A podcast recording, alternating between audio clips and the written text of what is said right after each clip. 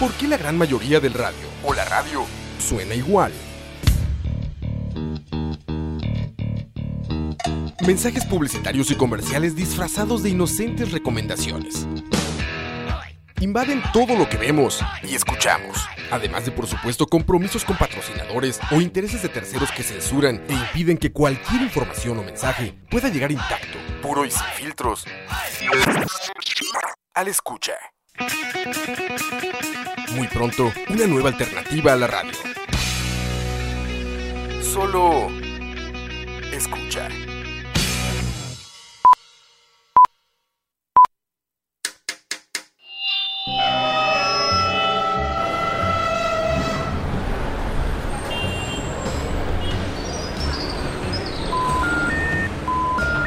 Detrás del audio, un viaje a través de la música, efectos, ambientes sonoros, en fin, todo lo relacionado con la producción sonora en el cine y la televisión. Detrás del audio. Quítese. Es un detrás de cámara, pero de audio. Soundtracks, bandas sonoras, compositores, folies, información inútil pero interesante sobre la producción audiovisual haciendo énfasis en el sonido. Detrás del audio, empezamos.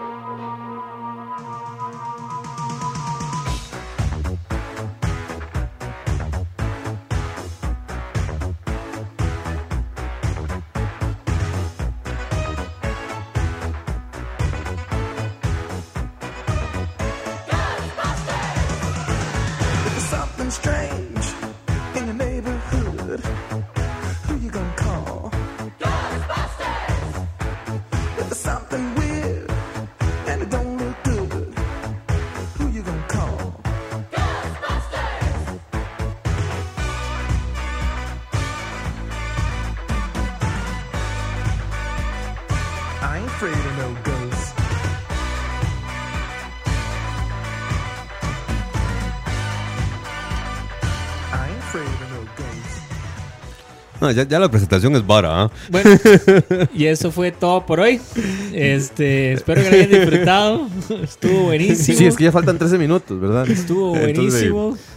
Se- Saludémonos, nos vamos las caras y a las 8 cerramos el programa y cada uno para su casa. Buenísimo para que Tavo vaya a jugar Dragon Quest. Sí, sí, Gustavo, tranquilo, puedes seguir jugando Dragon Quest. En realidad el programa solo va a durar de, de 10 a 13 minutos. no, mentira. No, no, no. no. Mentira. Para reponérselo vamos a tardar 3 horas hoy. Sí, huevo. Ma, yo De tengo hambre. YouTube. De YouTube. No, no, no. Bueno, buenas noches a todes, todis y todos. Alexander, el dictador del podcast, está aquí. Ja, ja. Exacto. Vea qué tan dictador que el MAE bloqueó la vara. ahí. Bloqueo. Perdón, porque Eso- Albino, eso las Albino. Vargas nos bloqueó la señal ahí. Nos hizo un bloqueo. Pero ya lo levantaron. Se- se- seguro ha oído lo- los, los comentarios que, que hemos hecho o ha leído nuestros respectivos Exacto. muros y no, los voy a bloquear. Bloqueo, bloqueo. Pero ya, ya Eh, tienen demasiada influencia en nueve personas, jamás. Eh, Exacto, no puede ser. bueno, ya me presenté, van ustedes. ¡Olis! Pues yo soy el matemático de la radio. Con ese olis, güey. Sí, con ese olis, no sé si es el matemático o la matemática. La raíz cuadranta. Ay. Más son toques, son Yo soy la derivada. Ustedes me están diciendo que en el 2018 nos estamos poniendo en esas pendejadas. Sí. Seno, coseno y obsceno. Mae, A ver, acaba Sí. de ganar Bolsonaro en Brasil. Correcto. Tenemos derecho a todos Por los insultos del planeta. por eso es que Donald Trump es presidente y por eso casi tuvimos un, un, un ¿cómo se llama esta vara? Un, un intransigente presidente en Costa Rica. Eh, y que acaba de partir un acaba de partir un partido. Sí, se la partió partió el partido. Se la partido. Y tómelo. se la van a partir también. Sí, ojalá. Eh, legal, judicial y todo, de todas las formas. este. Exacto. Ah, bueno, y me falto yo, Ale, también, el charlatán del podcast. ¿Sabe? Salud. Exactamente. Un brindis, porque Brindis porque logramos estar al aire con ustedes. Sí. Casi me quiebro la botella y se me va todo el aire, pero bueno. Lo normal de Ronald. un poco complicado este, este asunto, pero ya por dicha Osman, eh, Osman. Roa pudo venir acá y desbloquear el sistema que nos estaba dando broncas. Eso pasa cuando uno ve porno en el trabajo. Ok, ¿Será? chicos, entienden Ah, pero, eso. Pero, pero yo no lo veo en esta compu. Ah, esto es solo para bajarlo. Sí, sí, yo, sí. o sea, yo lo bajo aquí y lo veo en la Y la- otra. sí, o sea, y, luego- entienden, niños. y- y lo mando a mi, tele- a mi Ok. teléfono por Bluetooth, entonces Claro. no hay bronca, The ¿verdad? more you know, the more you know. ok. Bueno, entonces, hoy, tema de esta noche de acorde al día de mañana, Halloween. Halloween. La noche de las brujas. Que por ahí estuvieron diciendo que seguramente las brujas fueron los que tuvieron la culpa de que este programa casi no entra al aire en esta noche, pero gracias a los maleficios del espejo mágico de Rondamón, Bastante tenía cuando cantaron esa canción aquí. Ya era como, ojalá entre al aire porque ya no puedo oírla una vez más mientras la A canto. mí me costó un, un toque entender el, el comentario de Josué Briseño que dice al espacio vino eh, care o care, no sé qué, ya, ya lo entendí bien, pero sí, este, yo pe- pensé que nos estaba diciendo que nos, estaba, nos iba a meter Ah. un vinito, madre. Sí, me, me costó, me costó, me costó, me costó. si es la compu de Roa, pues entiende, esa área tiene cosas muy oscuras.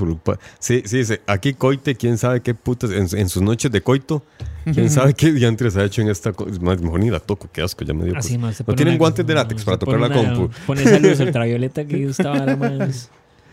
Bueno, muchachos, entonces vamos a poner. Hoy vamos a estar hablando de Hollywood y de música de misterio y de películas, Películas de terror, exacto. Como esas piezas emblemáticas. Porque yo creo que algo que tiene muy interesante la música de películas de terror es que es una de las músicas más identificativas. Ah, Verdaderamente, sí. verdaderamente una tonada a vos, con solo oír ciertas, ciertas notas, vos sabes qué película es, ¿verdad? Y eso yo creo que es algo Sí. que el- el- la película de terror lo logra muy bien, ¿verdad? Es que también eh, tienen que identificarse porque hay muchas películas de terror y realmente entre más, entre más asusten mejor, ¿verdad? Claro, pero exacto, ayudan a la atmósfera, por ejemplo. Eh, mira, por ejemplo, pongamos la, la famosa. Esta no es de terror. Ah, la de Twilight. Ah, sí, huevón. No, no, la, la, la de. Opa.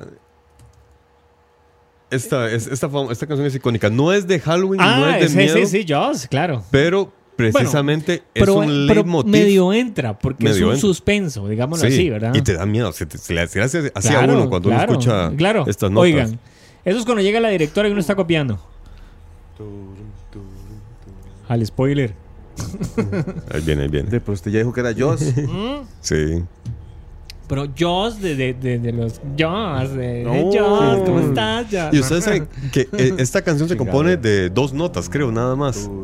Y resulta ser de que cuando John Williams la compuso y se la propuso a Steven Spielberg, John Williams le dijo, mira, tengo un arreglo musical de dos notas que espanta. Steven Spielberg le dijo, mae, con dos notas usted cree que eso va a dar miedo. O sea, Digo, sí es mío. sí, es mío. Exacto. o sea, Deje fumar esa vara o comparta para que todos estemos Exacto. al mismo nivel. Y después él fue suyo. Exacto. Y después llega John Williams y se la tocó la, la Pieza. canción, La la pieza. canción. Sí, sí, se la no tocó comparte intimidades. Sí, sí, sí, a Steven Spielberg. Y él dijo, puta, mira, sí tiene razón. Con dos notas lograron hacer un, un arreglo que han pasado generaciones y generaciones y uno tiene el, el memorizado ya el turu, De esa película, turu. algo muy, muy, muy interesante, yo creo que ya es como muy norm- se sabe, pero es importante comentar, es que parte de lo que esta película le da ese suspenso es esa sensación de que uno no ve al tiburón, Sí. uno sabe que está, pero no lo ve. Ah, Y exactamente. una razón muy interesante que hay detrás de eso es porque cuando estaban creando la película, el tiburón no funcionaba. Como El tiburón, robot. como el tiburón no funcionaba y era una basura la porquería que habían hecho y era horrible y se veía súper barato. Spielberg decidió, madre, no hay tiempo para hacerlo de nuevo. Entonces lo que vamos a hacer es insinuar el tiburón y mostrarlo lo menos posible. Agarraron al, al- al pobre madre que jalaba cable, le pusieron Exacto, una aleta en la espalda y madre, nade. Y, y sí- y es irónico cómo esa decisión con esta música es lo que crea la atmósfera. de la- Claro. de la. Y es que en realidad el suspenso es esperar es estar esperando lo, el- lo que va a venir, lo, Como la lo- lo quincena. malo que va a venir. Sí, Como la quincena. Exactamente. En suspenso esperar la quincena, Como el claro. aguinaldo. Uno, "Ay, ya viene, ya viene. Pero ¿cuándo? Exacto. ¿Cuándo? Pero ya viene. Pero ¿cuándo? Y Pero usted ya mete así la el tarjeta en el cajero y suena la pieza de tiburón tan tan Sí, tan sí, tan sí, tan sí, tan tan uno viene así el saldo de cuánto le echaron claro ma, es terrible es terrible es un drama Ma, yo no voy al cajero, ma, yo lo hice en el celular. Ay, Ah, mae, qué papá, súper, o sea, ay. Bueno, en realidad ya Ay. todo el mundo revisa en el celular. exacto envía Pero ¿no? bueno, pero es igual, uno está ahí ah, poniendo el código en, en- en el... Primero uno está, puta, que este sea el código si no me bloquean. Que este sea el código. Y Pat, logras entrar y después uno dice, ay, Mike, me hayan depositado. me- Ay, me depositaron. Es lo mismo que el suspenso. Exacto, decir, eso es el Algo va a pasar, me van a asustar. Ya viene, me- ya casi me asustan. Puta, me asustaron. Y como es Spielberg, igual, los más no te muestran el salario, no te lo muestran, no te lo muestran hasta el puro final. Hasta, el final. Hasta en la tercera película que ya sacaron el puto tiburón. Exacto, que era espantoso, que era una horrible. mierda. Entonces, es una mierda. Parecía un moped de, de, de, los mopeds, de hecho. Lo hizo. Jim Henson. ¿Perdón? No lo hizo Jim Henson. eh, Hubiera sido Ah, no mejor, sé, hubiera sido sí. por lo menos. Es una buena pregunta. Ponete eh, Halloween. Halloween, la película. Exacto, ponete Ha- Halloween. Ese tema es otra cosa que también es muy interesante y muy emblemático. Y Bueno, y, y es más, vieran que estuve buscando información sobre Halloween, la actividad de Halloween. Ajá. Y aquí está. La segunda, la Empieza la Eh, sección de sí. cultura general para todos. Muchas gracias. Ah, sí, sí. No, no, no, pero es que es- está, está muy bueno. Bueno, bueno, para mí está A mí, interesante. a mí me, me parece increíble Oh, esa historia. vea- vea- vea- interesa. Vean esto es interesante Se también. jodieron porque los vamos a contar. Con esta película, Halloween, Ajá. oigan ese tonado un poco, ponerle un poco ahí de música, maestro.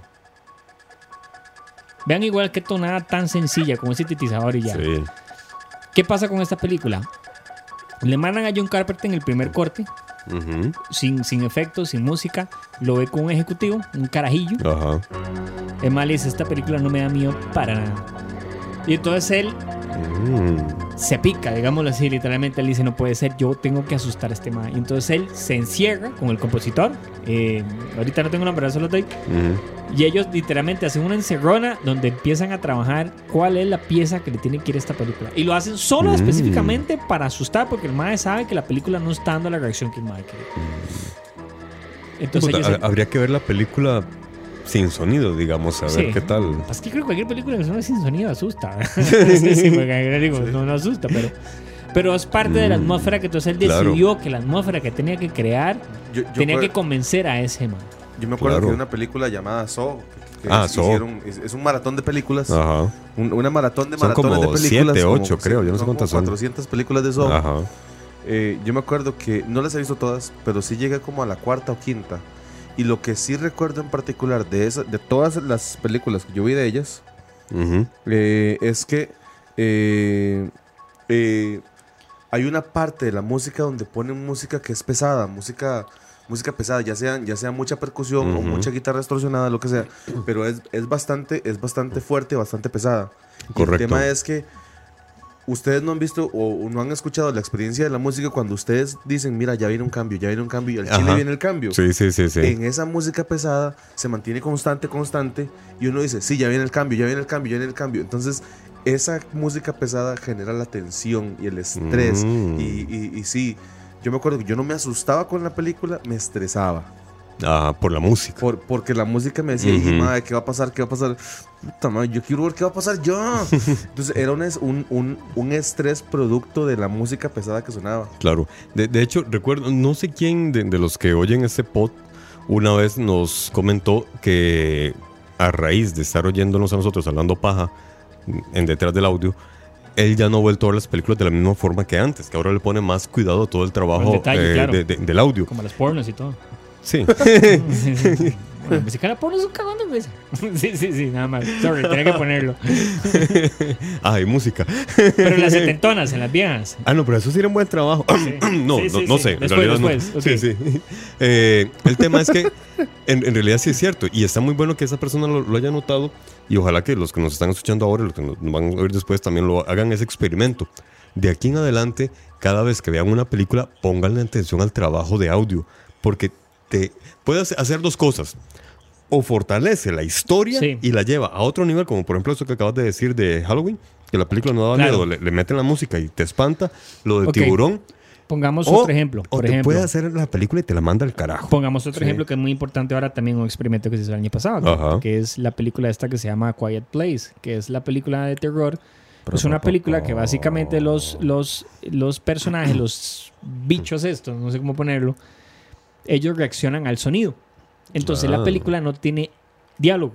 La película no tiene, porque la idea de la película es que cualquier sonido que usted haga los estimula. Entonces, toda la película está construida exactamente a raíz del silencio y los sonidos que distorsionan, porque cada vez que entra un sonido usted sabe que ese sonido la va a cagar. Sí, Entonces esa tensión que se crea con el sonido es algo que pueden ustedes ver cómo funciona, es decir, cómo se construye, cómo colabora, cómo...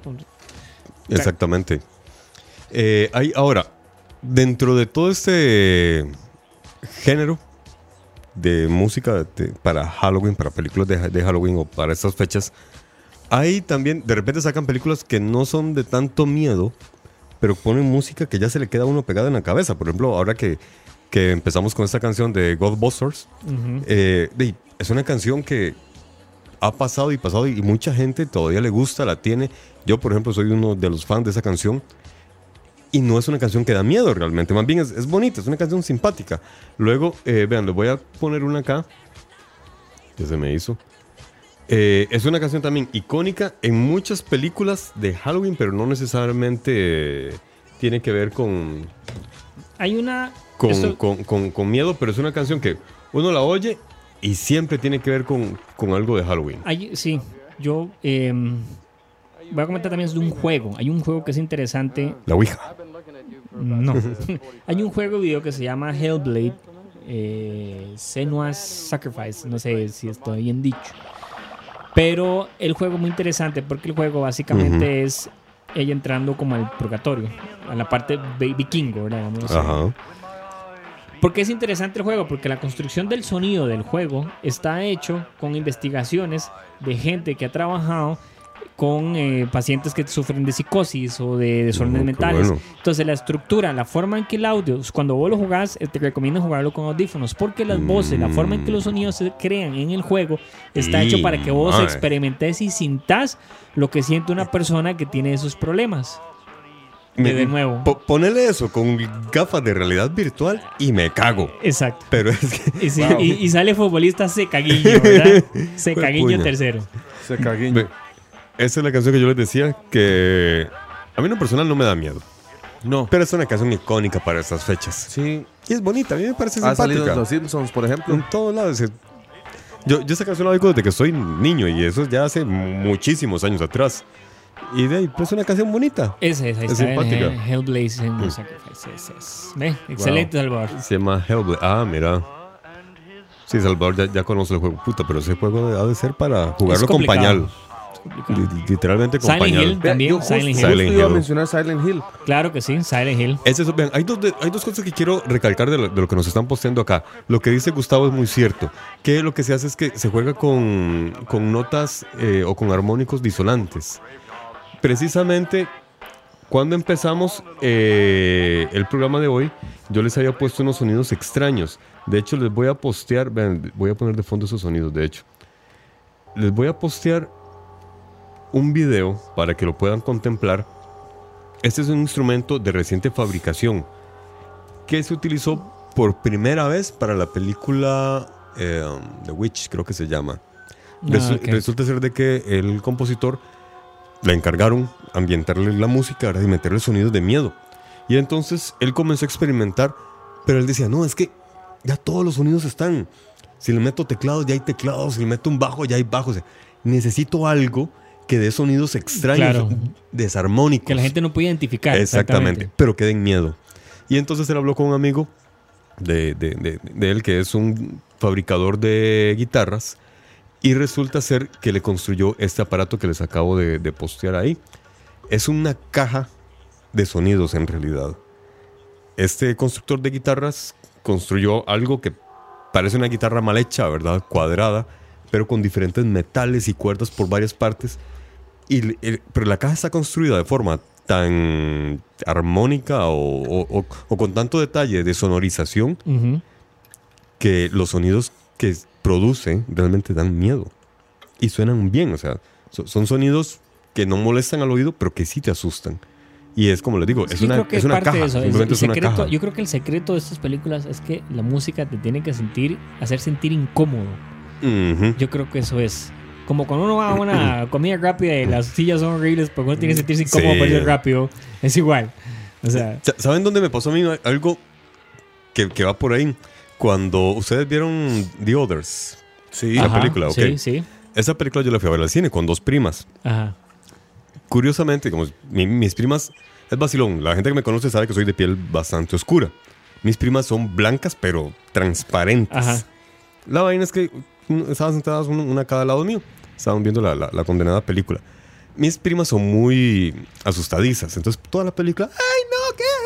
Yo tranquilo, yo viendo la película, qué bonita Muy peli. macho. Ah, sí, sí. No, es que cu- cuando chamaco me cansé de ver películas de miedo. Ahora, gracias a los famosos VHS, yo veía muchas películas de miedo. Entonces, Sí. ya me, se, se- me hizo un callo ahí emocional. Cuando de repente, cuando están a punto de. mm, La, la, la medium está Ajá. a punto de revelar todo. Ahí llega un momento en el que yo decía, puta, que algo va a pasar. Algo va a pasar, algo va a pasar. Cuando pasó, Ajá. yo pegué tal grito que asusté a la gente de enfrente. Ah, ok. Exacto. ¿Y ya usted tenía esa voz para entonces? ¿Perdón? ¿Ya usted tenía esa voz para entonces? Sí, no sé. Ya, ya, Desde ya, los ya, dos ya, años. ya- Wow. Mamá, Ma- leche, mamá. Oh, papá, salir, calle. Yo, yo les, o sea, yo- yo- yo les confieso algo Wow. ahora que decís eso. Yo, uno de mis primeros trabajos en la vida fue trabajar de proyeccionista en, en Ah, cine. sí, cierto. Ujú. Y ¿En algo un que me- cine de películas porno? eh, tan, eh, no, pero uno, uno de verdad. Pero algo que pasaba, obviamente, porque yo ponía las películas una y otra vez todo el día, es que uno se las sabe de memoria. Ujú. Y cuando eran películas de terror, yo ya me sabía los momentos donde era el scare jump, o sea, donde ya Ah, se viene la claro, escena. Claro, claro. Y lo que yo hacía, el propio, cuando era un desgraciado, es que le subía al máximo el volumen de la película. Qué para Entonces, cuando yo estaba, yo venía, ya se viene, y le subía, y ¡pa! Y todo el mundo se asustaba, y volvía a bajar. Y era, un patán, porque era un patán. Y te acostabas y, y. Exacto. O si no, lo que hacía era que ¿Te yo gustó? sabía, lo que si no yo sabía, que también sabía, era que bajaba y entonces veía a la gente reaccionar. O sea, porque me gustaba ver los la gente pegando brincos del susto. Entonces yo sabía cuando venía la escena de susto, bajaba, los veía y volvía a subir. Qué desgraciado que sos. Sí, no. Ah, sí, era, fue divertido. Bueno, con este tema de Halloween, yo quiero mencionar que eh, hace. Deje.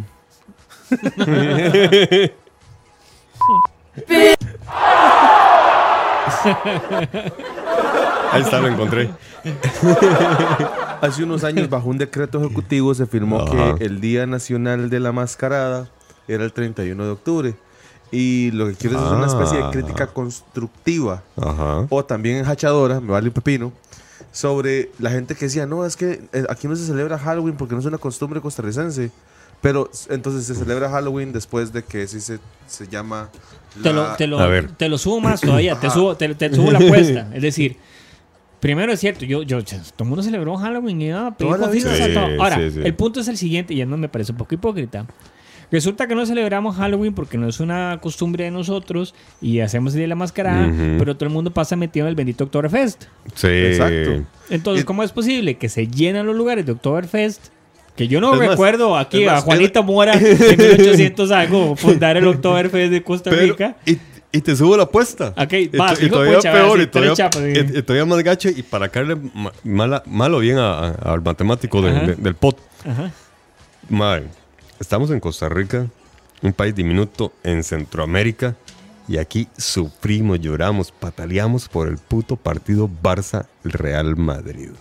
No, yo no. ¿Qué tiene que ver? sí. Bueno, pero usted, es- usted es una excepción en medio de los cuatro millones y medio de ticos, weón. Correcto. ¿Qué tiene que ver ese partido con nosotros? Nada. Correcto. Pero, Pero- ahí estamos sufriendo por exacto. el puto partido. Solo porque hay ciertos líderes, no voy a decir líderes espirituales, pero ya lo dije, eh, ciertos líderes espirituales que dicen que cierta, cierta celebración es tal vez no tan positiva. Satánica, digamos. La gente que piensa que es exacto, satánica. De hecho vos Entonces- hiciste investigación sobre el día de Halloween, que ese es el momento como para Exactamente. mencionar un poco, Sí, ¿verdad? justo eso es lo que quería llegar. Entonces, es el bien, bien jugado, bien jugado. el punto es este, o sea, Bien jugado. Es que lo ensayamos antes de entrar. Exacto. hay, hay gente Exacto. que dice que entonces esta celebración es satánica cuando realmente no lo es, ya, ya no le va a robar el show a Ronald. Pero el punto es, ¿cómo es que la, la doble moral me invita a decir, ok, no celebramos Halloween porque no es una costumbre de aquí nomás. Ujú. Entonces, sí, todos se vuelven locos por el pinche partido este de, de- de- del Barcelona contra el. Madrid. Eh, todo el mundo se vuelve loco cuando viene Navidad porque no me van a decir que Navidad fue inventada ahí a la vuelta en, en, en do- Y, dos y- cercas. y todo el mundo hablando de Santa. Exacto. Desde Otra, ya. Desde ya. Desde septiembre. o- o- o- Otra pregunta, otra pregunta, pregunta. más, la, Semana Santa sucedió No, ahí Os, en, en- ey, en ey, Camino a De Barranca. nuevo, vean. Sí. ¿Saben cómo se soluciona ese problema de que la gente se queja de que septiembre estaban los pinches adornos de Navidad? Ajá. Con el bendito Halloween. Sí. No. el problema es que no tenemos una celebración de por medio entre las fiestas patrias Ujú. Y diciembre, en el cual la gente entonces forra de adornos de Halloween, forra de confite, Es forra que- lo que quieras. Y sí Y existe, entonces- sí existe. Lo- Sí, lo- pero no existe. se da Lo- pelo- lo- no- no se le da la pelota, Lo que, lo que pasa es que también es parte de, de nuestra manipulación cultural. Resulta Doble que- moral. Sí, Manipulación el, cultural. el asunto es que, eh, digamos, de- dentro de la dentro de la moral católica existe el Día de los Muertos. ¿Correcto? Es una actividad avalada por la iglesia cristiana, pero aquí en Costa Rica no la celebramos. En otros países sí, hasta hacen fiestones y carnaval, como en México, por ejemplo. Aquí no, y debería celebrarse. Aquí, ¿qué es lo que hace la gente? Algunos van al cementerio a visitar a alguien que se le ha muerto, le dejan un, un- ¿cómo se llama? un aro ahí de, de- de flores y se van luego para, para su casa. Pero igual, es una celebración del Día de Muertos, que es el, el primero o el 2 de noviembre, por El ahí. 2 de noviembre, ¿eh? Ok. El tema es que, y ahí es donde viene la parte histórica del Halloween, el Halloween es una actividad, es pagana, literalmente es pagana. Ahora, lo pagano no quiere decir que sea malo. Correcto. Es otro tema Eso es un, importante es un tema importante, ¿verdad? Es simplemente que no va con la moral católica. ¿Por qué es pagana? Porque es una actividad que iniciaron los celtas mucho antes de que naciera la iglesia católica. Perdón, y era para celebrar simple y sencillamente el término de un periodo.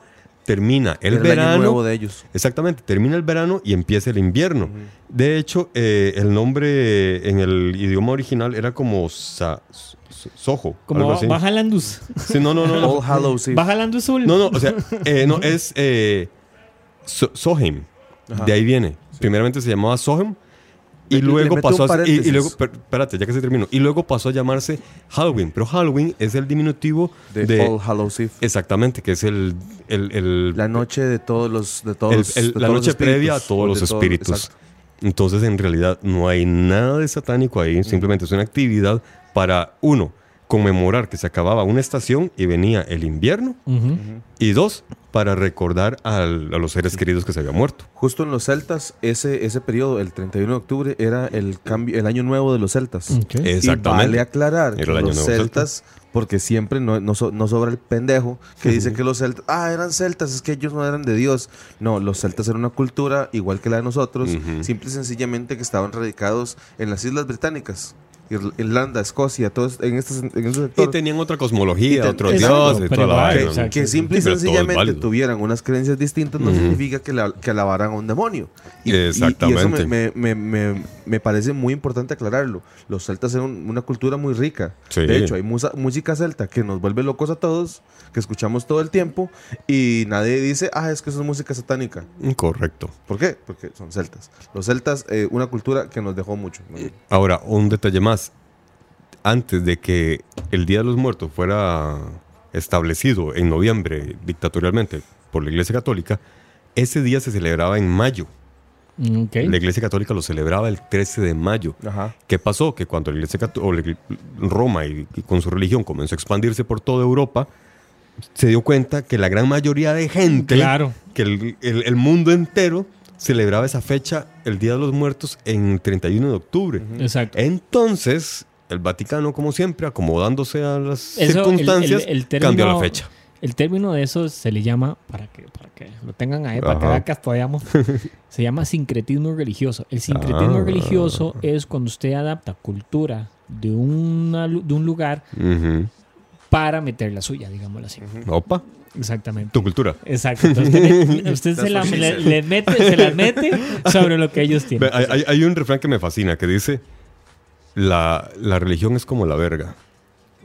Puedes lucirla, hablar de ella, puedes contarle a todo el mundo, pero no se la puedes meter a nadie a la fuerza. Exacto. Así de fácil. Y entonces es básicamente eso, eso, eso, eso, eso, eso, eso- y, di, Navidad, de nuevo, la Navidad, Navidad. Es exactamente lo mismo. De- la de- de celebración hecho, de, sí. Navidad viene y vaga la De, de- de redundancia. hecho, Je- Jesús no nació. Si, si él realmente existió y nació, él no nació en diciembre, no nació un 24 de Es diciembre. igual, es el 25 de diciembre es una celebración, si no me equivoco, creo que era romana. Eh, no, no, no, no, no. Es, eh, es- de hecho, corresponde más bien al nacimiento de Horus, que es egipcio. ok, más para atrás también. Más para atrás, huevón. O Es de Isaac Newton. Más adelante. Más adelante, sí. Pero bueno, o sea, de hecho, si, si Jesús nació, nació creo que en- fue en julio, creo que por ahí han establecido la, fecha, como los, los astrónomos, no los astrólogos, los astrónomos, por el movimiento de estrellas y las luces, no sé qué diantres, dijeron, no, si Jesús nació, nació en esta fecha, y también corresponde a la Pascua y no sé qué más diantres. ¿Qué pasó? Que como igual la Iglesia Católica de repente vio que el mundo entero tenían otras celebraciones y coincidían en el Métalo 24 por de, deci- vieron que se, le- se celebraba el nacimiento de otros dioses el 24 de diciembre, dijeron, ah, bueno, ahí pasémoslo también al 24. ¿Por qué? Porque así es más fácil convencer a los paganos de mi Claro, como dice, ahí, ahí Sí. estaba, lo dice, ¿verdad? Las religiones ahorita están basadas en otras más antiguas. Es cierto, el mismo, no- término, el mismo término de Cristo viene de Cristos, que Cristos a su vez viene de Krishna. O sea, es- Sí. todo es una evolución de un concepto. Krishna, Cristos, Cristo, Sí. Ronaldo. Exactamente. o sea, Algo que Ronald no mencionó, que es importante también decirlo, es que eh, los celtas en aquel momento, los druidas eran como decir los, el equivalente a los monjes en nuestra cultura. Los Ujú. druidas eran los monjes celtas, pues. Exactamente. Los druidas educaban a su cultura a decir, a- para decirles que en el periodo, en el cambio de, de año, en el año nuevo de, de los celtas, que Ujú. ocurría el 31 de octubre, que con nosotros conocemos, eh, el mundo de los vivos y el mundo de los muertos se El acercaba. mundo de los vivos y el mundo de los mensos. Sí, también, exacto. se acercaba. O sea, como la barrera entre ambos mundos Exactamente. Se, se hacía más delgada. Uy, sí. Lo cual permitía que tanto los muertos, o sea, los espíritus, se vinieran al mundo de los vivos Yeah. o viceversa. Y Exactamente. de ahí es donde empezaron las costumbres de... De, de la ayahuasca, la hora. de No, los- también no. no, de los es- es- eso trascendió por, por- de más- alguna manera a, a tratar de representarlo de alguna manera entre, entre el mundo físico Ujú. con disfraces. Y- y de hecho, de, ¿saben de qué viene el famoso juguetito de la calavera con la candela adentro encendida? De la calaca. Sí, Ah, de- no, de- la, la- la- la- la calabaza, la calabaza, La perdón, sí, sí, la calabaza, calabaza, todo el mundo por su casa. El asunto tiene que ver con lo que estaba comentando Osman. La vaina es que como en ese día supuestamente había un tránsito más fluido entre muertos Ajá. y vivos, también venían todo tipo de espíritus, buenos y malos. Ah. Entonces a los buenos se les daba la bienvenida, por eso se les da la comida. De ahí viene la tradición de ir a pedir comida a, a las casas, porque se le daba comida a los, a las- a los espíritus buenos, pero a los espíritus malos se les rechazaba. Y eso es el espanta, el espanta espíritu, la calabaza. Es para, eres para espantar a los, a los malos espíritus. Porque resulta que uno de, de los peores espíritus se le conocía como John el Tacaño. No recuerdo el término en inglés, pero ahí lo encontré, pero ya, ya se me olvidó. Y a John el Tacaño se le espantaba por medio de esa, de esa calabaza. Que el alérgico a la calabaza. La, no sé por qué. La candela era para, o la luz más bien era para orientar a los, a, a los espíritus a tu casa para que te fueran a visitar. Ahora, a este John el tacaño, si no le dabas comida, si así no ponías la calabaza para espantarlo y no le dabas comida, él te hacía una travesura, te hacía una maldad. De ahí vino el, el el- el- la famosa frase de trato o truco, que aquí está diciendo precisamente Gustavo. Mira vos. Connected. Connected, completamente. Exactamente, de ahí viene el famoso trato o truco, que ya posteriormente se convirtió en travesura o, o confito o travesura, ¿verdad? Oh, exacto. Dulce Tome travesura. chichi o tome chichi. Tome chichi o te desmadro la casa. Exacto, exacto. O eche el 5, o eche. Va, va soltando O el la harina. famoso, o, o yo no estoy robando, solo estoy pidiendo. Ah, no. So- so- solo me estoy Sí. poniendo unas pensiones millonarias. Y con res- ahora, lo que estaban mencionando ahora, eh, Alejandro, que tiene que ver mucho con el, con el auge de Halloween en, en nuestras tierras, tiene que ver por Halloween, eh, perdón, por el cine y Estados Unidos. Claro. Es una tradición europea, inicialmente, ¿verdad? De, de- de los celtas, de, de los nórdicos, que se expandió por Europa, pero siempre desde ese punto de vista religioso. Cuando en, eh, a, la, a la mitad del, del siglo de 1800, Le cae el rayo americanizador. sí, sí, no, eso vino después, Exacto. a mediados de 1800, como 1840 y pico, hubo una crisis alimentaria muy Ah. seria en Irlanda. Entonces los irlandeses, como no tenían que comer, literalmente se estaban muriendo de hambre. Puta, madre, este madre investigó. Ah, no, madre, vieras. Madre, verdad que... No, Eso es lo que hace cuando se cae aquí la vara. Lo- Tuvo, lo- tuvo 40 minutos para leer esa vara mientras Claro, ma- ma- ma- mañana en la mañana, cuando me pidan la edición, Ro va a decir, ah, cabrón, por eso no lo hiciste, por estar leyendo pendejadas. Exacto, no, nada más se lo. O sea, usted sabe cómo es. O sea, se tiene que ir información vital para meter otra información. Muy, muy no bonito, en lugar de estar editando, estaba leyendo babosadas, cabrón. Es lo Exacto, primero. En realidad, en realidad va más allá. Es, uno no desaprovecha una buena oportunidad para basurear a la iglesia. También. Bueno, resulta ser de que los dos irlandeses que en su crisis se vinieron a, los- Estados Unidos, se trajeron la tradición y se mantuvo durante bastante tiempo, pero muy local. A raíz del auge del cine en 1970 y pico, que de hecho en los 70s los gringos o el gobierno estad- estadounidense hizo una hijueputez muy inteligente. Y es que fue cuando decidió lanzarse a conquistar América Latina. De ahí vino el famoso el manifiesto, gri- el, ¿cómo, cómo se llama? Estás leyendo, te estás acordando de todo lo que Sí, llevó sí, de sí. que- ¿Cómo se llamaba esa? De todo lo que vimos en, en historia de las instituciones. hay un curso en, en la Universidad de Costa Rica que llevamos al principio que se llamaba Historia de las instituciones, instituciones, de Costa- Instituciones. de Costa Rica. El y era básicamente exactamente eso. Era como el... Como el imperio gringo se apropió de América apropió Latina. de América. Ellos, los estadounidenses, descubrieron dos cosas muy fáciles de cómo a- expandir su cultura. Uno fue la religión, y ahí fue cuando comenzaron a llegar este montón de iglesias evangélicas. Y el otro es el cine. Y el otro era el cine. Claro. Que de hecho ahí el, el informe McLuhan, papi. en el informe McLuhan se le reclama a Estados Unidos esa culturalización por medio del cine. El informe McLuhan es un informe que realizó la ONU y entonces los gringos ante ese informe dijeron, si ustedes dan a conocer ese informe, dejo de darle plata a la, eh, a la UNESCO. Y los Estados Unidos se han mantenido sin darle plata a la UNESCO hasta la actualidad Wow. porque el informe McLuhan se dio a conocer. El asunto es que por medio del cine ellos comenzaron a expandir su cultura. Entre eso está eh, Halloween. Pero no ya. Ya.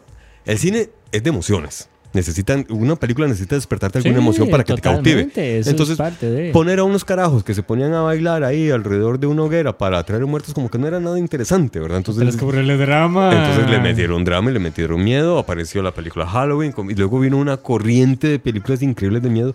Y ahí fue donde Halloween films. Exactamente. Y ahí fue donde el Halloween cambió 13, Viernes 13, Halloween. y todas las que se te ocurran después. Y todas las de eh, Freddy Krueger y todas las de Jason eh, y todas las de Masacre en Texas, Texas. Masacre en Texas. Aunque eso está basado en un hecho real, ¿verdad? En, en un carajo que realmente se, volvió loco. Bueno, Masacre en Ah. Texas es del MAD de Penthouse, ¿verdad? Esa, el MAD de Penthouse.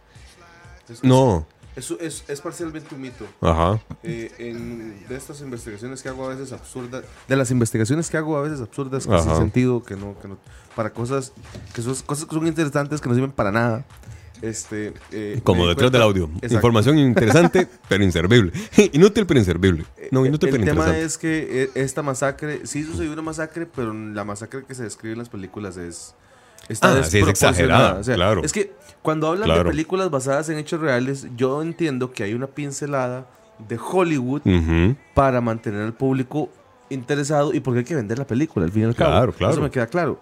Pero la película de la masacre en Texas está completamente fuera. O sea, no, es, no es que son pinceladas de Hollywood en una historia real, son pinceladas de historia real en una Sí, claro, claro. versión de Hollywood. Y, y pasa casi en todas las películas, incluso hasta las películas no de miedo. Tienen una historia que hay que meterle algo ahí para que genere emociones. No, yo- pero es que, es que esta, esta es al revés, esta es, esta es exorbitante. O sea, por lo general la historia se mantiene, pero le ponen el- las pinceladas de aquí le Hollywood. bajaron. Aquí lo que, lo que hicieron fue más bien una pincelada de historia real Ajá. sobre todo el, el Hollywood extremo. Ahora, es- esa fue la película que dirigió el, el- el líder de White Zombie, ¿verdad? No, no, no. eh, ¿Cuál, pero- cuál fue la de White Zombie? Ah, White- bueno, es que no, Halloween, pero las nuevas. Ah, las nuevas, porque esas Sí. son... No, es que hubo una que es precisamente donde... Es así, es la nueva, donde se meten en la psiquis de- del, del chico, de cómo empezó, desde cuando era niño y- Halloween, sí. y, cómo se convirtió en asesino grande. Es que Rob Zombie se metió Rob mucho Zombie. en películas de terror. Tiene esas, tiene las de The Devil Rejects. eh, Sí, sí, sí, no, y muy tiene bueno. muchas. Es más, eh, No, a mí las de Rob Zombie me gustan Pepón bastante, de Guerrero hecho. dice que esa, la de masacre, solo tiene el título de real. Ah, Ya, ve. Todo lo demás es... Es, Es pura sí. paja. Y aquí Salvador menciona, bueno, Salvador imagino que por su patriotismo menciona la de Coco. Coco es un sintón. No, no es de miedo, tiene que ver con la celebración del Día de los Muertos allá en México. Pero para mí es un sintón. Visualmente es espectacular. La, escena cuando entra al, ya al terreno de los muertos y ese montón de luces. Yo solo pienso en el trabajo que llevaron los animadores para hacer todos esos efectos. Es increíble. La música es espectacular. Y la trama está muy bien armada. Tengo entendido que los guionistas de Pixar durante cuatro años, creo que fue, estuvieron yendo y viniendo entre México y Estados Unidos precisamente Claro. para empaparse de la, la cultura. cultura. de esa actividad. Entonces realmente es un, es un trabajo La increíble lo que hicieron de con miedo Coco. que más miedo me ha dado. Eso es interesante. Cuando era carajillo, yo diría que el exorcista, Ah, sí. el exorcista Mae, carajillo. O sea, el exorcista era. Es más, se los pongo así. Un día pasándome de choza me encontré el libro del exorcista y yo no podía ni tocar el libro. Sea, a mí, o sea, solo el libro me daba demasiado taco. O sea, ya, ya. hasta él te iba a salir ahí, Exacto, güey. me va a hacer y me va a jalar las patas. Man. pregunta. ¿Y el taco que le dieron era de carne o era Ma, de pollo? No, no, no. En esa época no Mae. tenía tiempo para probar, man. A, a mí- a mí con, con el exorcista me pasó una mierda mae, espantosa. La vaina es que mm, yo soy el menor de, de cuatro hermanos. Y así estoy viejo, mis hermanos ya están peor. Y mis hermanos son, con todo el respeto de mis padres, mis hermanos son hijos de la gran puta por mérito propio. los tres exacto. son unos desgraciados. y lo digo aquí en vivo. Y lo Sí, dijo. sí, y se lo los, dijo. no, y se los he dicho en la cara. Oye, en exclusiva. La vaina es que yo, era un niño. O sea, el exorcista, ¿en qué año fue que la pasaron aquí en televisión? 80 y, ¿qué? 84, 85, no me acuerdo. Yo, yo era un niño empezando la escuela por ahí. Y de ahí pasan la famosa película del exorcista. Mis hermanos contentos, ya adolescentes y juegavivos y todo, que queremos ver la película, no sé qué. Sobre todo mi, mi hermano es un careverga. Entonces me dice, él me metió carbón, mira, mi- me metió carbón para verla. Empezamos a ver la puta película. Recuerdo que era un Eh, miércoles. Era un miércoles a las 9 de la noche que empezaron a ver la película, todo iba bien. La cama, cuando empezó a brincar la cama y todo, madre, se fue la luz en el bar. No tienen idea ustedes la clase de pánico que me dio a mí. Claro, man, Yo esa película no la logré ver hasta ya muchísimos años después. Después de haber visto muchas películas de miedo, Sí. para decir, puta, ya la superé. Wow. Ya, me cagué. Esa Ve- noche me Ve cagué. lo que dice Salvador Gómez. Dice que aún así los malagradecidos querían sacar la patente del Día de los Muertos. Está, está hablando de, de, ¿Quién? ¿De, de- Pixar? de la gente de Pixar, sí. Que nos, que nos, que nos, que nos aclare ahí porque... Sí. Ahora, eso estamos hablando clásico. Yo no sé ahora en estos momentos una película actual que a mí me haya dado taco. Es que cuesta. Yo siento que el cine de terror de una forma u otra está evolucionando. Y, Sí, desde The Others yo no he vuelto a sentir pánico, sinceramente. Pues es que no incluso de Others es como un suspenso. Uno no. Sí. Ah, ta- bueno, no sé. No, ¿Cómo se llamaba esta? El orfanato. El orfanato, esa es buena también. El orfanato, una película Es- española. es que española. Entretuvo, sí. El. Yo le he perdido afición a ese tipo de películas. Y el espinazo del entre- diablo también. No, no me entretienen, buena. pues. O sea, no me motivan a verlas. Sí, es que, sí, sí, co- comprendo. Lo que pasa es que menos en nuestro caso es como pasión por ver to- verlo todo. ¿Ves? Pero a, a mí, yo soy, soy- yo, yo soy muy fan del, del- del cine de, de suspenso, no tanto del de miedo. No tanto del. o sea, Es que el suspenso es más tenso. sí, exactamente. Además, ¿ves? yo creo que el terror ahora es como más. Es tan. Es que tan- los suspensos son lo que, son lo que en, el, en el argot de literatura o de, la- de las películas se les llama thrillers. Que, es, que son películas que Get no Out, necesariamente, claro. no necesariamente son de miedo. Ajá. Podría ser de, de- de algún drama. Puede ser un drama que sea un thriller también. Un drama donde usted está esperando, puña, aquí, aquí hay una especie de suspenso, aquí hay una Yo especie creo que eso es algo que decimos que me parece que es importante. Que son esas películas donde no se muestra. Ujú. O sea, entre menos mostres, pero sabes que vas construyendo. Porque yo creo que lo que pasa es eso. Con las películas Correcto. de terror, terror, entre paréntesis, hay tanta sangre, tanto Ajá. caos, que más bien es demasiado. Es como Sí. carga mucho. Pero como decimos, ese suspenso, ese que puede ser una intriga, algo. Sí. Es algo que uno sabe que está, Por algo ejemplo, tácito, Sí, pero sí, no sí. se ve. Por ejemplo, la palpitación del Exacto. corazón. Las películas de Jason Bourne. Si usted se pone a verlas desde el principio, usted dice, mae, el, el- a uno, a mí me quedaba un suspenso de, puta madre, ¿quién es este mae? ¿de dónde sale todo esto? E- ese suspenso. Claro.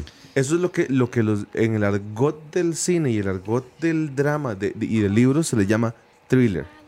¿Por qué? Porque no es necesariamente una película de miedo o de terror, sino simple y sencillamente es una película que ofrece un, un tema donde hay algo desconocido y hay que irlo descubriendo paso por paso y se vuelve emocionante. Y cuando digo emocionante, desde, desde y ma, el nerviosismo, eh, emo- eh, eh, felicidad, de- todo tipo de emociones.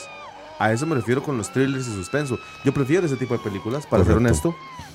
Bueno, y de fondo precisamente tenemos Thriller. Thriller. Que esto es una obra maestra. Es interesante porque este Es video, este video en sí es una película de terror. Es un cortometraje. Es un cortometraje. Pero es un thriller. O sea, Estamos y es claros. sangrienta, ¿no? Es- pero, Estamos claros que hoy y no da día- miedo. Pero Ajá. qué buena que es. ¿Y ustedes han visto la, la versión hindú? De, Ay, de no. esta? No, no, no, no. Sí, sí, sí, sí, digamos. Eso, No, es de trabajo, pero no, no. para, no para detrás del audio. No. No, no, se, se la voy a no, postear, se la no. voy a postear solamente para que tenga Sí, curiosidad. pero no, la- pero no ¿por la qué? ponga, por ¿Pero favor. por qué? Postéela, ¿Por pero qué? no la ponga en- en- en- al, al aire, por no es favor. necesario. Bollywood, el Bollywood. Uy, no, ya de aquí estoy viendo No, eso. es que vieras que es espanto, es deprimente, en serio, es, es patética. Por eso, si yo la vi, que sufran todos. Ok, ahí les va con cariño el thriller hindú. Sí, pero no al aire, gracias. No, no, no, no, no, solo para los que tengan curiosidad. No, además, no, no voy a echar a perder la canción de, de Michael Jackson, que realmente es muy buena, y además la, la morena de Michael Jackson es muy bella. También la, la- la que sale en la, en la película hindú. Pero, yo- yo- Bueno, esta morena ¿Qué es muy mierda? interesante porque cuando hicieron esta, peli esta mini película, resulta que esta chavala, después Michael Jackson se enteró que la madre era modelo de Playboy. mm, Y el mae tuvo problemas con eso porque Michael Jackson era tenía unos valores morales bastante altos, entonces el mae tenía problemas con que la chavala fuera de Playboy. Entonces el mae, creo que fue después de, de la- del video que el no, mae salió. no sé si fue antes o después. Es que Lo no que no recuerdo es no me de qué. Tengo, que ir a revisar la revista. después de qué. revisar la revista, la fecha. De la, Play- de la Playboy. Exacto. Pero el punto es que yo creo que creo que fue después, porque entonces lo que pasó fue que después de hacer el video, la muchacha está salió en Playboy y el mae básicamente la desheredó del video, es decir, como mae, esto no existe y no, o sea, mae, o sea, porque y Me hubiera buscado a mí la muchacha, yo lo hubiera consolado, tranquilo. Eh, Ma, vos sos un goloso. Goloso. Bueno, eh, vean, ahora, yo no solamente busqué información sobre Halloween, también busqué información sobre una canción sobre icónica sobre apartas nuevos porque me estoy buscando de chat. Sí, estoy buscando nuevos compañeros para el programa Exacto, porque ustedes ya me tienen harto. Busqué en Craigslist ahí, este. a ver Porque yo, yo, yo soy aquí el único que trabaja. Exacto, soy el que investiga. Los demás vienen aquí a tomar y. No, Tomar el asunto es que me puse a buscar información sobre la canción esta de Ghostbuster, porque yo medio conocía algunos dat- datos interesantes de Claro. esta canción. Y resulta ser de que, primero, tiene unas peripecias increíbles. Resulta ser de que el, el cantante eh, Parker, Ray Parker Jr., Jr.. Ray Parker Jr., él era, estaba digamos que en, en un periodo sabático. Ay, papá. Él había dejado de estar componiendo música porque estaba como embotado. Él se había caracterizado por hacer música romántica. Sus papás estaban enfermos, entonces decidió cuidarlos porque ya había hecho harinilla ahí con sus baladas. Hasta que lo llamaron y dijeron, madre, vieras que necesitamos la canción para una película de miedo. Y dijo, ¿qué? ¿Cómo, ¿Cómo yo voy a hacer una película de miedo? Se reunió con el director. El director, o- ojo la historia. el director le dijo, madre, este es el, el corte de la película, igual, un borrador. Ok, exacto. Y este es un, digamos, una canción que me gusta que podría ir en esta parte. Ah, La canción se llama I Wanna New Rock. No sé si alguna vez la han escuchado. Ajá. Ok. Ponela, ponela, Sí, sí, ponela. sí, te lo voy a poner. No, no me digas. Porque no se, me se armó, digas. se armó tal despelote, vean. ¿Dónde está el, el tutú? No me diga que hicieron Como No, que el tutú, se va a poner un el tutú, Ronald. fusilánime. Espérate, ¿cómo era? Eh, I I want, want a new drug. I want a new drug. Ajá. El asunto fue que el director, que era muy fan a este cantante, que se llama Hugh, Lewis. en the News, claro. Back to the Future, se pueden acordar por él. Ah, sí, sí, cierto. Él sale ahí también. Ok, esta canción ya había salido cuando editaron la película. Al director lo que le gustaba era el beat de la pieza. Ah, Le gustaba el tiempo. Y a la hora de editar, editó bajo ese tiempo. Y dijo, madre, este es el tiempo adecuado. Entonces le presentó esta canción a, a- a Parker Jr. Y entonces Parker Jr. dijo, "Ah, está- está bien. no, ok. La voy a armar a partir de aquí. Ah, claro, a partir. Ok, pero suave. Muy a partir. Aquí vienen unos contras. Le dijeron, bueno, ok, no hay bronca, pero tranquilo, solamente necesitamos 25 segundos. Y tenés dos días para hacerlo. El man se puso a bretear. El mal dijo, bitch, please. sí, se puso a bretear y no le llegaba, no le llegaba. Digamos, armó la base musical, pero no le llegaba a las como a la una o dos de la mañana del día de entrega. O sea, creo que a las 8 de la mañana pasaba el mensajero a recoger el brete. Qué pereza eso, cuando tienen que estar ese Sí, día entregando la vara. Todo el mundo ha pasado por eso. Lo llama el director como a la una de la mañana y dice, madre, se me decirte otra vaina, huevón. Quiero que la canción diga Ghostbusters por ahí. Y man, pero ¿dónde meto Ghostbusters? Ya hice la canción, huevón. Ya no, métala por ahí. Entonces el mae, eh, este mae, eh, Ray Parker Jr., desesperado, embotado, se puso a ver tele. Ah, no. Y se puso a ver comerciales. Todo suena tan mal, todo pinta tan mal.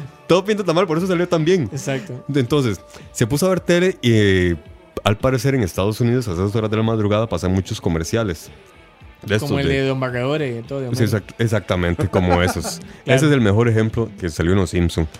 Y entonces es eso de que, ah, tienes problemas con tus goteras. ¿A quién llamarás? Al reparador de goteras. Y él dijo, ajá. Who's you gonna call? Ok, got it. Ghostbusters. Entonces adaptó esa parte a esos 25 segundos de canción. Wow. A las 8 de la mañana pasó el mensajero, se la dio, le dio la- la- el demo, se lo mandó al director. El director le fascinó. Le dijo, "Mae, esta es la canción. Ahora hay que convertirla en 4 minutos. Ay, la grandísima. ¿Qué hicieron? Si ustedes se ponen atención a la, a la pieza, No me, es sí, tiene suma- menos- sumamente repetitiva, sinceramente. No, huevón. Como casi todos los años 80. Como casi Casi todo todos en los años años 80. Y entonces, si ustedes ponen atención, esta canción es muy repetitiva. Y entonces, de hecho, eh, Ray Parker Jr. en una entrevista cuenta y lo admite. Sí, sí, nosotros agarramos esos 20 segundos y los reprodujimos durante 4 minutos. Man. Y se acabó la, la vaina. Loop. Exactamente. Ahora, años después, Exacto, porque aquí viene la. llego, lle- llega... Y además. lle- lle- Llega Lewis y dice, qué raro, esta canción se parece a la mía. E interpone una demanda de plagio. Resulta ser de que en realidad sí hay una gran similitud en las piezas, sobre todo en el bajo. Lástima que en YouTube no se contempla muy bien, pero en realidad si, si uno le pone atención a la Ajá, canción, ajá. el bajo es idéntico. El beat es el mismo. Se fueron a juicio. El juez, que una persona especializada en leyes, que no sabía de música, no vio ninguna similitud. Claro. Dijo, no hay bronca, aquí no hay caso. Ah. Pero aún así, eh, Lewis presentó suficientes pruebas para, con- para apelar. Llegaron a un convenio, le pagaron una platica a Lewis para que no dijera ni verga. Callado, acallado que Y la canción siguiera sonando como Ghostbusters de Ray Parker Jr., que se hizo famosísima. Luego la agarraron para la, la- la tercera o la segunda parte, y luego vinieron la de las viejas, que también está basada en la, en la de Ray Parker Jr. Y todo bien hasta que en el 2002, creo 2003, se supo. Llegaste Lewis en una entrevista y cuenta lo que pasó. Entonces eh, Ray Parker Jr. le dice, madre. Habíamos llegado a un acuerdo de No me confidencialidad. no usted, lo, usted lo rompió, lo demando. Y le tocó pagar. Y le tocó pagar lo, lo que le habían pagado a él. No le creo, man. Como diría Kiko. Reintegro. No le creo, man. Al Eso- final este negro quedó con toda la plata y famoso por la canción. ¿Ves? Wow. Y otro detalle interesante es que para el videoclip ustedes han visto que salen varios actores. Resulta ser de que se fueron a un estudio donde estaban grabando una película con John Candy, que era un actor canadiense de comedia que desgraciadamente murió hace varios años atrás. Ahí le estaba grabando una película y estaban varios eh, otros actores por ahí. Entonces los llamaron, les dijeron, Mae, solamente digan Ghostbusters. Y sale Danny DeVito, sale John Candy, Ajá. sale este mae, el que es de comedia también, un mae, ay, ya se me olvidó también. Que, bueno, no, no- no me acuerdo. El asunto es que salieron varios actores. A ninguno le pagaron un 5. Ah, eso también. No. A nadie le pagaron nada. Pero nos invitaron a la premier. Wow, ya con eso ya estoy tranquilo. Y vieras que nadie se quejó, weón. Todos estaban tranquilos y contentos. Hasta que alguien. Alguien tiene que haber No, dicho no, no, algo. no, Nada, no, no. nada. Ahí terminó la historia. Esa es la aventura de la canción de Alfred No Ghost de Ray Ah, Parker. Jr. No ghost. Mhm. Ve, Y así quedó esto. Y bueno, posteriormente ya para la última versión que hicieron con mujeres, ya contrataron a otras personas para que hicieran la música. Sí. Y cuando lo, lo entrevistaron a Parker Jr. al respecto, él dijo, no, no, hey, Ojalá no, no, me la no, no- no voy a decir que la canción sea buena o mala, simplemente yo soy de la vieja escuela y, Y la mía era una mierda, no tengo nada que hablar. y prefiero la, la- la- la versión viejita. A la Hugh Lewis. Sí, sí. Y hubiera preferido, me hubiera gustado que me llamaran para asesorar, pero ahí no lo hicieron. Asesora. Me llamaba Hugh Lewis de nuevo por amigo. Amigo. No, so- solo el bajo, solo es el bajo lo que le copió nada malo. El resto es, es Ah, otra bueno, cosa. ah, no, el, el resto de la canción es la creatividad del man. Sí, sí, son, hombre, es otra letra. Sí, tiene un teclado que no estaba en la canción de I Wanna Need Drug, entonces wow, sí, man. ya es otra, pieza. es otra vara, es otra pieza. Ahora, man. ¿Qué estoy hablando yo? De- toda la de- razón, man. dentro del artículo que leí al respecto, Ajá. decía que un caso similar se dio recientemente con la canción eh, Blur Lines. Ah. Eh, no recuerdo cómo se llama el, el cantante, Ti- Tickle, no sé quién, con, con Pharrell, Ajá. que también eh, está basada. Tiene Bueno, el- el Starry mismo- to Heaven, hace poco salió también un pleito de Starry to Heaven. No, De, de hecho, e- esa, esa sí es una bronca. Yo la leí Ajá. y oí la canción original Eh. y sé la, y sé la historia. El asunto es que el, la- el compositor original de Stairway to Heaven Ajá. anduvo de gira con Led Zeppelin como por dos años. Wow. Así como para terminar así, meterle Sí. así el dedo en la llaga. Y tenía esa, esa, eh, tenía esa intro por ahí. Pero mm, ahí no sé dónde Seguro, colocarla. seguro la tocaba ahí, afuera, en los pasillos, mientras estaba madre- Exactamente. Y entonces, eh, con todo el dolor del alma, ¿verdad? Llega el guitarrista de, de Led Zeppelin, no me acuerdo cómo se llama, Page. Jimmy, Jimmy Page. Page.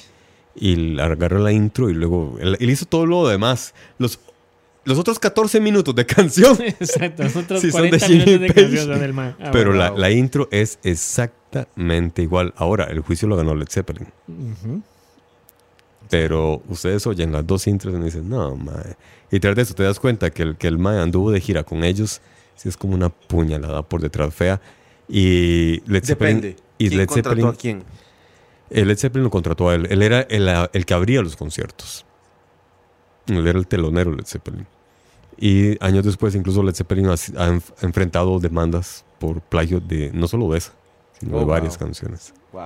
Eh, Exacto. Y, y me duele en el alma porque realmente yo soy gran fan de Led Zeppelin, me fascina su música, pero de ahí sí, sí por lo menos debieron haber reconocido, haber puesto sus discos basados en o plagiado de. Exacto, una cosa exa- así. exacto, exacto. El disco se llama Plagio. Es- Estaba esperando y, y estaba buscando. Dar, eh, dar plagios. y no se me ocurre nada, de verdad. No se me ocurre nada de cómo David Bowie se relaciona con ese tema. Bueno, el Big salió en películas de terror como de Hunger, de vampiros, cosas así, ahí está. ¿En serio? Sí, claro. Elaboremos el tema, por favor. Ve, Yo siempre hago la pregunta porque es que yo, yo- yo le cuento a los que a los que recientemente se unen a, a- detrás del audio. Lo que sucedió es que en los primeros 6, 8 programas estábamos hablando de X tema y siempre salía a relucir Bowie. Siempre estaba Bowie eh, Sí, sí, sí. relacionado con la producción, con la escritura de alguna canción. Entonces a mí siempre me pareció muy chistoso de cómo siempre Bowie salía. Entonces por eso yo me pregunto ah, siempre en todos los temas. ¿qué tiene que- y yo no, no lo investigué honestamente, esta vez no lo investigué. Ah, ve, ve, alguien hizo su tarea. Profe, Eh. bájale puntos, profe. Son Exacto. toque, ese es mi tra- Sí. no. Profe, él no hizo la tarea, profe. Ay, cómo me, qué mal me caían los, los que eran así, man, en la escuela. En Mae, sí, yo soy profesor y yo a los sapos los, los, los, los crucifico también. Cuando alguien sapea a alguien, yo eh, crucifico Sí, sí. al que se portó mal y también al sapo por sapo. Yo, yo- yo recuerdo una vez a mi mamá una... No recuerdo quién hizo una travesura. Pero llega mi hermana, la, la mayor de todos, y lo acusó. Mi mamá fagió al que hizo la travesura y a mi hermana mayor. Y cuando pregunto, ¿por qué? Porque es tu hermano. Y no tienes No que ver. Soplón. Soplón. Aprendió que eso no se hace. Bueno, este, ¿por qué no te pones ahí de fondo una canción este, de, de, de- de que habla de las brujas? De Bad Bunny, así de terror. No, una que habla de las brujas. Ah, ya sé cuál es. La Uy, de sí, las de- hecho, para ir cerrando, porque ya, ya, ya pasó una hora. eh, Ya pasó una hora. Ah, no. Ya pasó. No. Eso es otra. Más adelante. Esta es una canción que Se llama Las Esto es lo que Brujas. estaban cantando. es desde de el un cuento, es de un cuento Se que no es de brujas. Es de un cuento que no es de brujas. Y ahora todos van a sufrir lo que sufrí yo oyendo esta canción una y otra vez. Se equivoca, se equivoca, Ah, es charlatán. buena, es Todo el mundo la va a reconocer y No, claro que la van a Y estoy conocer. que seguro que todo el mundo va a cantar con nosotros. Sí, van a, y van a buscar la letra seguramente. Sobre todo, bueno, Salvador no sé qué opinará No, eh. de Roberto Gómez Bolaños. Mírelo. No, no, pero es que aquí el genio es Don Ramón, ¿verdad? Ah, no, claro. Aquí- Tu corazón se estruja. Es porque ahí debe andar. Cerca de ti alguna bruja. Pronto, pronto hay que huir. Bueno. Bienvenidos a la noche de karaoke. Sí, sí, sí, detrás sí. del audio. Eso, compañeros. Esa fue una Coca-Cola. Sí, ah, perdón, no, claro. puedo decir, no puedo decir la marca, cierto, se me olvidó. Bueno, lleva Coca-Cola.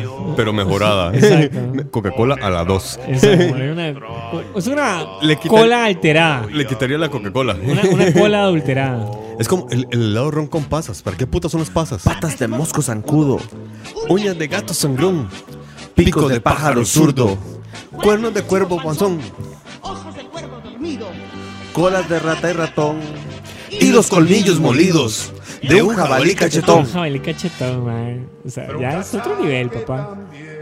Ustedes saben que Roberto Gómez Bolaños se enfrentó también demandas por plagio. Por esta no, Sí, sino que por otras.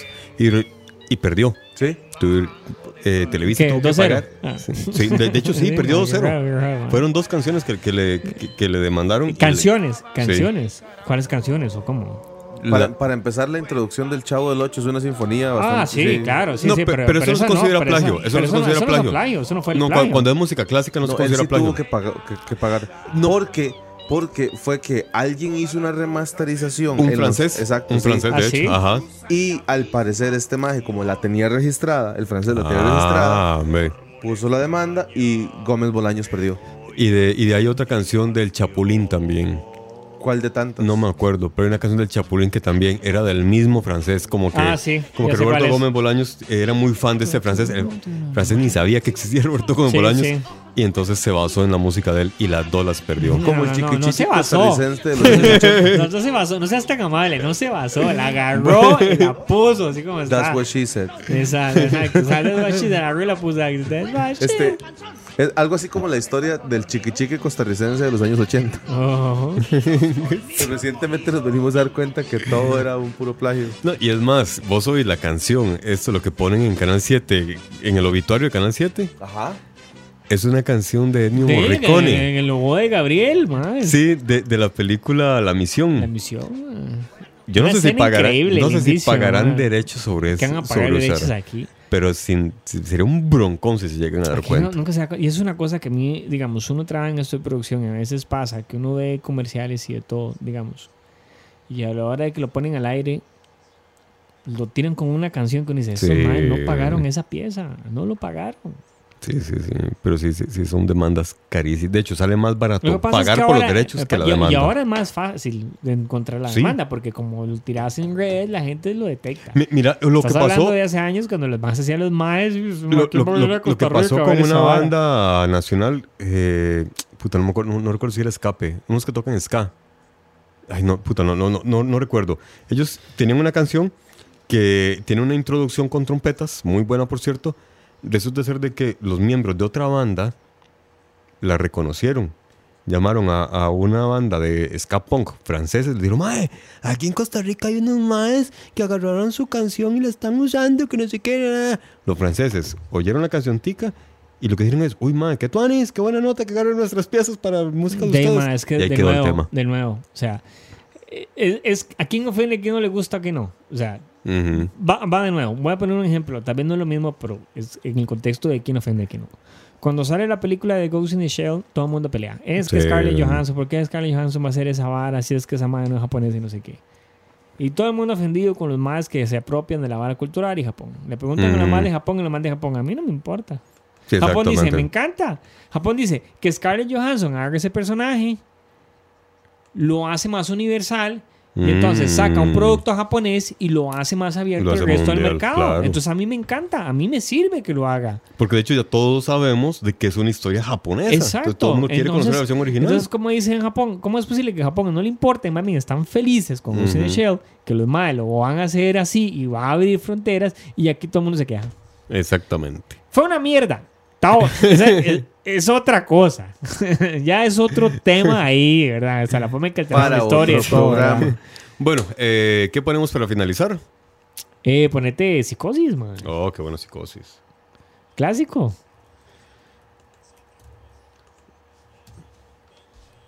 Quiero yo oigo música de fondo desde hace rato. No, pero eso es el documental de que la psicosis, man. O sea, estás poniendo, está, está poniendo estos momentos en, en- así. Hola, amigos.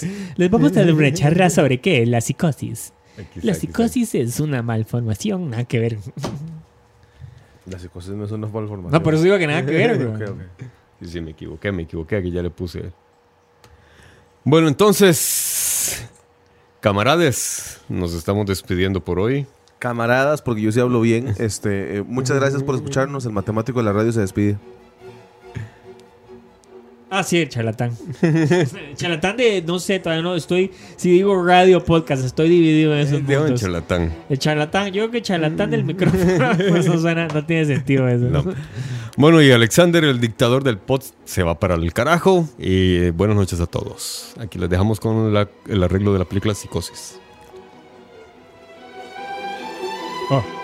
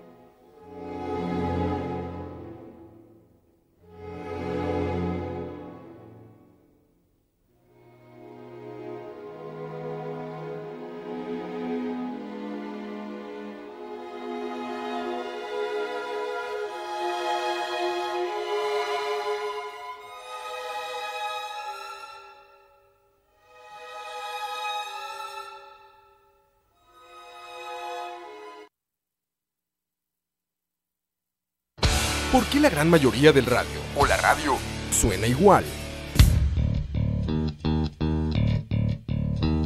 Mensajes publicitarios y comerciales disfrazados de inocentes recomendaciones. Invaden todo lo que vemos y escuchamos. Además de, por supuesto, compromisos con patrocinadores o intereses de terceros que censuran e impiden que cualquier información o mensaje pueda llegar intacto, puro y sin filtros. Al escucha. Pronto, una nueva alternativa a la radio. Solo.